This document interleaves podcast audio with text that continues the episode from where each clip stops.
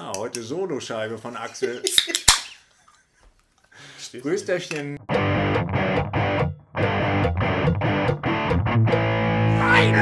Rock! Time for Finest Rock! Das muss rausgepiept werden. Ja, muss man wissen. Also hier sieht es wieder aus wie ähm, erste Stunde Deutsch und Axel trinkt Bier und Kali hat die Hausaufgaben nicht gemacht, hat aber einen Spickzettel dabei. Und das Buch aufgeschlagen vor sich. Das Buch aufgeschlagen, ja genau. Und ich muss wieder mit Kopfwissen glänzen. In diesem Sinne, Axel, ich freue mich hier zu sein. Bei dir in deiner guten Stube. Und heute haben wir uns zusammengefunden, um über Bob Daisley zu sprechen. Ja, wir- das haben wir ja neulich schon mal schon- gemacht. Ja, neulich. Aber da hatten wir schon gesagt, das ist so vielschichtig. Es ist so breit, so großartig, dass man noch eine zweite Folge ruhig machen kann.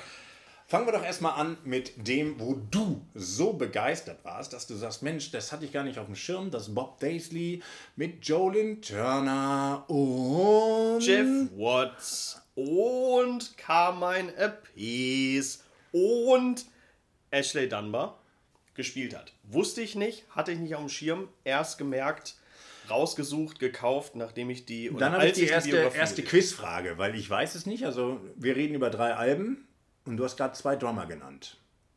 Ja. Carmine Appice spielt auf den ersten beiden und auf dem dritten spielt äh, Ashley Dunbar. Ashley Dunbar. So, Ansel, wie auch Ashley immer, oder wie auch immer, er, Aschenputtel, wie ja. auch immer er ausgesprochen Ja. wird. Genau. Der spielt auf dem letzten Album. Die Rede ist von Mother's Army. Kannte ich tatsächlich vorher nicht und insofern für mich Perlen, die ich entdeckt habe, nachdem ich die Biografie von Bob Daisley gelesen habe. Und tatsächlich handelt es sich dabei um drei Alben, verstreut über die 90er, rausgekommen.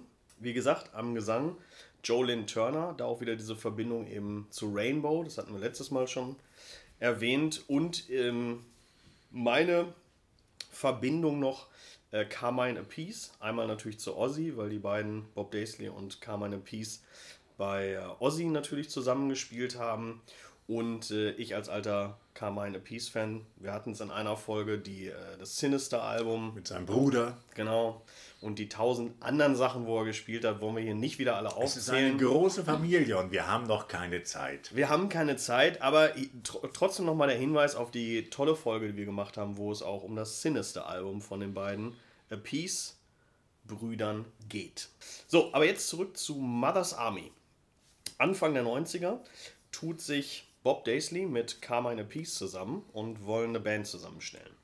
Finden dann relativ schnell mit äh, Jeff Watson zusammen und fangen an, Songs zu schreiben. Haben dann irgendwie vier, fünf Sänger, die sie ausprobieren. Alles ist nix und so weiter und so weiter. Und dann kommt Bob Daisley auf die Idee, lass uns doch einfach Jolyn Turner fragen.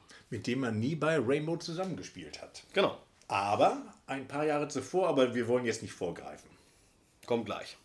Lass uns doch Jolyn Turner fragen, sagt Bob Daisley. Gemacht, getan und der trällert das erste Album auch direkt ein. Mother's Army, erste Album, Same, von 1993, Hammer-Album. Das ist durchgehend echt ein geiles AOR Hardrock-Album. Sehr hörenswert. Wir shiften direkt zum zweiten Album. Ein paar Jahre später, dazwischen macht Bob Daisley wieder tausend andere Sachen. Er ist mit Gary Moore unterwegs und, und, und, und, und, und, und. Ähm, und ähm, Ende 94 fangen sie an, oder in 1994 fangen sie an, das zweite Album zu schreiben. Auch noch genau in der Besetzung, die ich gerade äh, genannt habe. Das Album kommt dann aber erst 97 raus. Und das Besondere bei Mother's Army ist, also besonders, das heißt besonders schlecht, muss man sagen, die gehen nicht auf Tour. Die nehmen die Alben auf, alle aus den, äh, alle, die da spielen, haben tausend Sachen nebenher und man kann sagen, Mother's Army ist so ein bisschen das Projekt, was sie haben, weil sie geile Songs schreiben wollen und kommen zusammen und machen das auch. Aber sie gehen nicht auf Tour. Was ein bisschen schade ist, weil das einfach auch geile Stücke sind, die mit Sicherheit live gut gekommen wären. Aber so ist es. Also das zweite Album kommt dann aber erst 1997 raus, weil irgendwie mit der Plattenfirma ist es zwischendurch ein bisschen schwierig und so weiter und so weiter. Ja, und die Musik war auch in den 90ern nicht so angesagt. Das kommt noch dazu. Die Musik war nicht ganz so angesagt. AOR, Hardrock und so weiter. Eher. Äh, Grunge war die Würgekralle der Musik gerade. Genau. Also das zweite Album Planet Earth kommt 1997 raus und könnte aber nicht aktueller sein, ähm, denn es geht um die, die Erde. Nein. Doch, ist so ein bisschen so ein Öko-Album. So irgendwie ganz geil. Bob Daisley schreibt in seiner Biografie auch immer, wie er auf die Songs gekommen ist, die er mitgeschrieben hat, oder wenn er die Lyrics, äh, Lyrics geschrieben Lass hat. Lass mich raten, er hatte, sie hatten alle Birkenstock an und haben Müsli gegessen. Und, und ein bisschen so, Tee getrunken. Und Tee. Und dann hier deine Räucherstäbchen, die du immer da. So. Und so kommt Planet Earth zustande. Also das in 1997 kommt das Album raus. Ist ein bisschen Anführungsstrichen ein bisschen softer als das erste Album. Und dann. Was sind denn deine Anspieltipps? Ähm, also vom, äh, vom ersten Album hatten wir eben auch nicht gesagt, ne? Oder hatte ich schon gesagt? Nein, nee, hast du noch nicht. Also raus damit. Komm, los, äh, zack. Ist auf jeden Fall der zweite Track äh, Dark Side, definitiv Anspieltipp. Und von Planet Earth ist es der Titelsong Planet Earth, Anspieltipp. Und Fast Forward ähm, 1998, äh, 99, Entschuldigung, kommt äh, Fire on the Moon raus.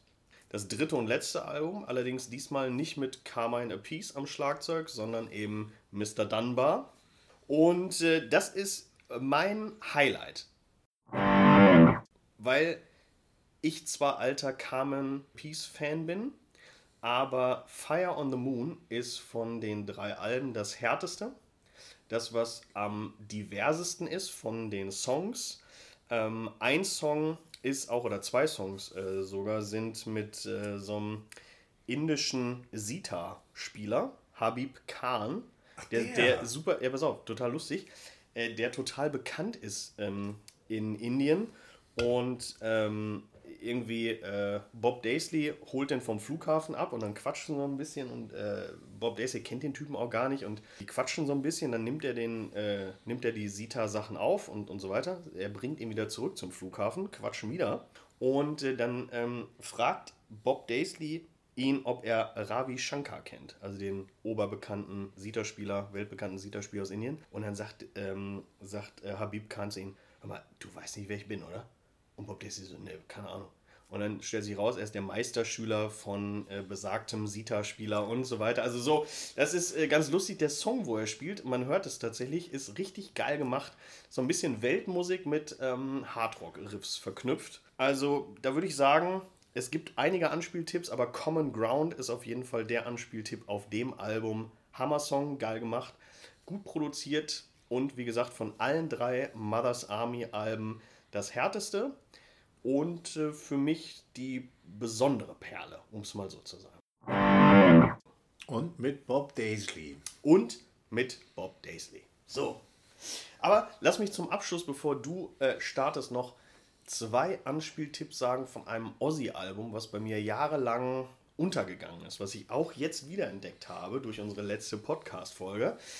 Um mich darauf vorzubereiten, danach habe ich es immer wieder gehört, jetzt ist Bark at the Moon besser als ich dachte, 1983. 83, ja. Das erste nach Randy Rose mit Jake E. Lee an der Gitarre. Und Bob Daisley. Er hat wieder mit äh, Jake E. Lee alle Songs geschrieben, fast alle Lyrics.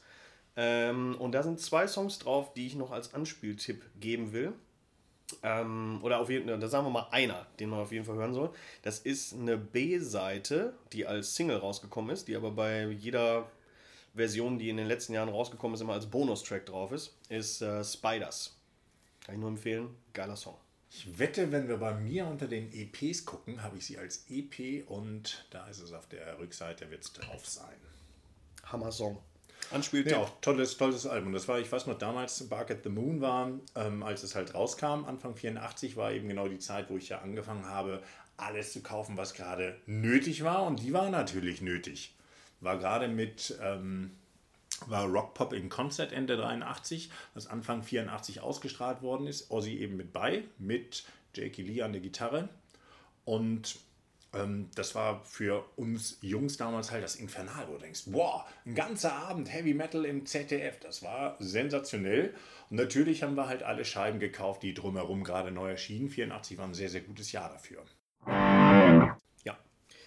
Und vielleicht noch eine kleine Anekdote, weil ähm, Bob Daisley äh, kam gerade von Uriah Heep, ging dann ins Studio und schrieb mit Ozzy Bark at the Moon und irgendwie, die sind beide, beide Alben sind dann 83 rausgekommen, oder 84? 83 oder 84, ist auch egal. Bark, genau, Bark at the Moon, Ende 83 halt. Und beide Alben sind dann aber kurz danach auf äh, unterschiedlichen Polls gelandet. Und zwar immer entweder auf ersten oder zweiten Platz für schlechteste Cover des Jahres. Ja, wobei da muss man auch sagen, Ozzy hat sich ja damals in dieses ähm, Werwolf-Kostüm gezwängt Geschmissen. und gab so ein, ja, er hat es nicht alleine geschafft. Also das war dann schon so eine riesen ähm, Dröselei mit Maske. War in irgendeinem Metalhammer war es, glaube ich, beschrieben, wo er sagt, boah, das war echt so ein Ding, so vier Stunden anschminken für ein paar Fotos und dann so, oh, mir ist warm, ja, okay, abschminken. Ah, Mist, wir haben noch vergessen. Oh, nee, kann doch nicht sein, ich komme erst morgen wieder.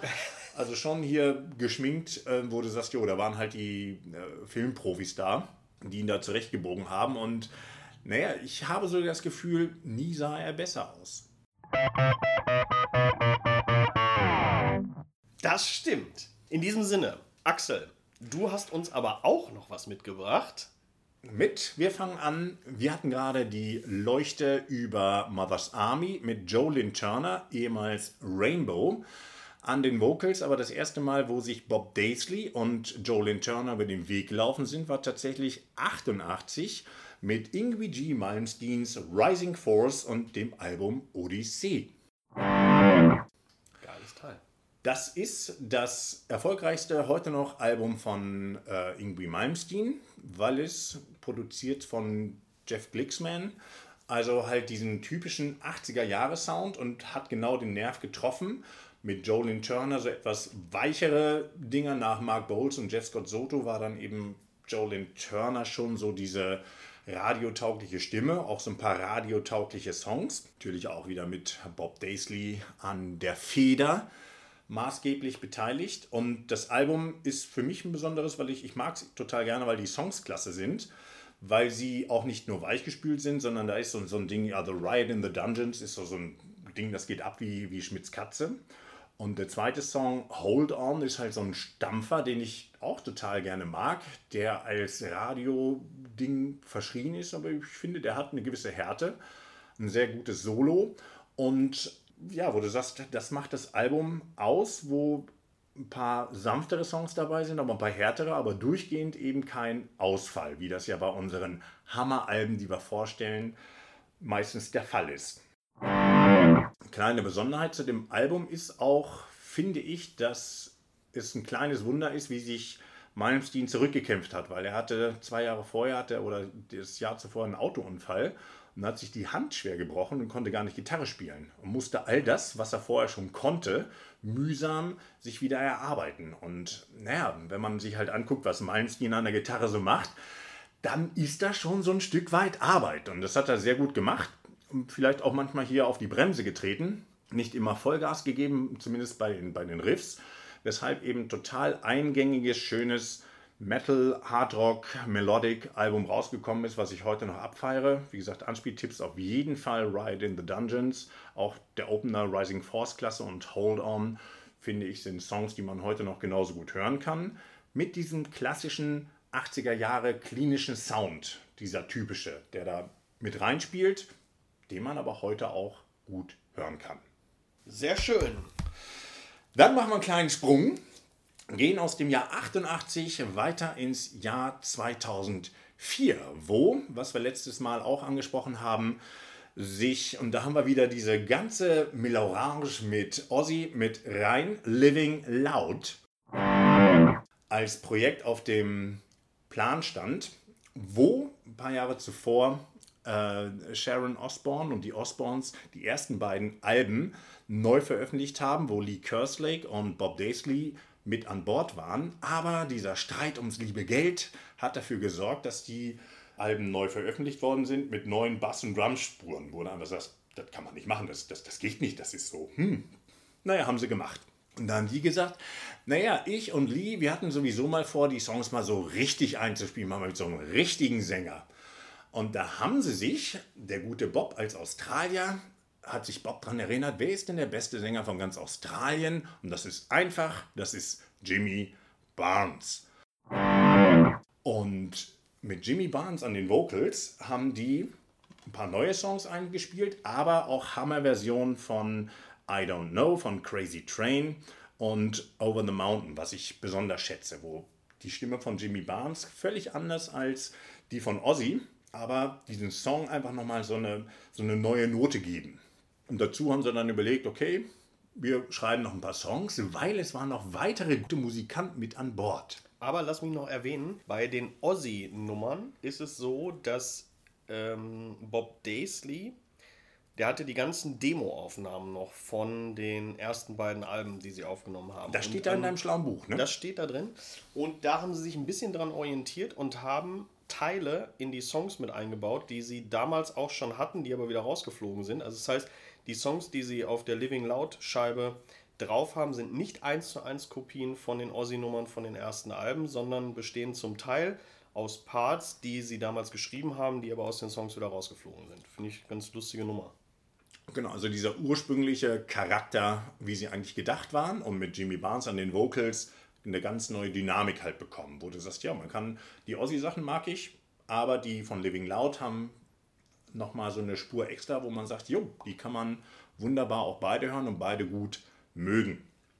Living Loud kommt hinzu, ist ja eine wahre Supergroup. Wir haben jetzt gerade genannt, Jamie Barnes an den Vocals, in Australien bekannt wie ein bunter Hund, hier leider viel zu wenig.